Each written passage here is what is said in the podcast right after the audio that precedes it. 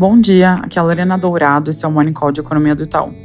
Começando pelos Estados Unidos, ontem a inflação ao produtor surpreendeu para cima, avançando 0,7 no mês, o valor mais alto desde junho do ano passado. O PPI, além de ser um antecedente da inflação ao consumidor, também é muito relevante para a dinâmica dos preços dos bens, então esse repique pode ser um risco para a trajetória de desinflação. O mercado de trabalho também se mostrou aquecido no dado de pedidos de seguro-desemprego, que caiu de novo no mês de janeiro e segue abaixo da tendência pré-Covid. Essas divulgações aumentam as evidências da resiliência da economia americana, apesar do aperto monetário. Nessa atuada, a Mestre, presidente do Fed de Cleveland, disse ver razões econômicas suficientes para apoiar uma alta de 50 pontos base na próxima reunião do FOMC. O Bullard teve um tom parecido ao falar que não descarta um aumento dessa magnitude em março.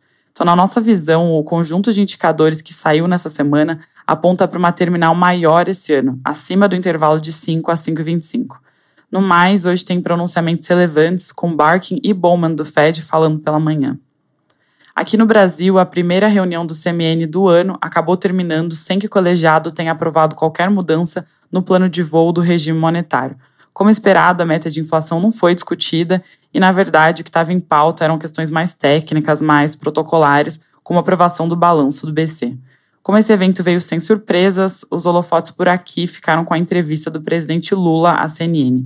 Nela, ele confirmou o aumento do salário mínimo de 1.302 para 1.320 a partir de maio e o reajuste da faixa de isenção do imposto de renda para dois salários mínimos, o que dá 2.640 presidente também afirmou que essa isenção seria gradativamente elevada até alcançar os 5 mil reais prometidos na campanha.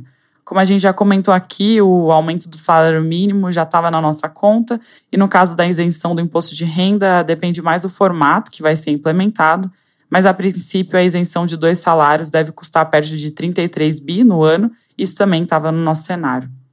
A entrevista como um todo gerou muitas manchetes, porque diversos temas relevantes de política econômica estavam na pauta. É, no que tange à política monetária, o presidente voltou a questionar a independência do Banco Central e o regime de metas de inflação, mas dessa vez despersonificando as críticas, sem se referir diretamente ao presidente do BC.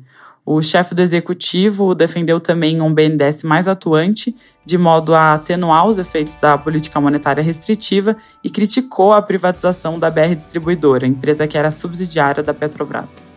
Indo para dados, o IBCBR de dezembro veio acima das expectativas, variando 0,29 no mês, e com isso a proxy do PIB avançou 2,9% em 2022.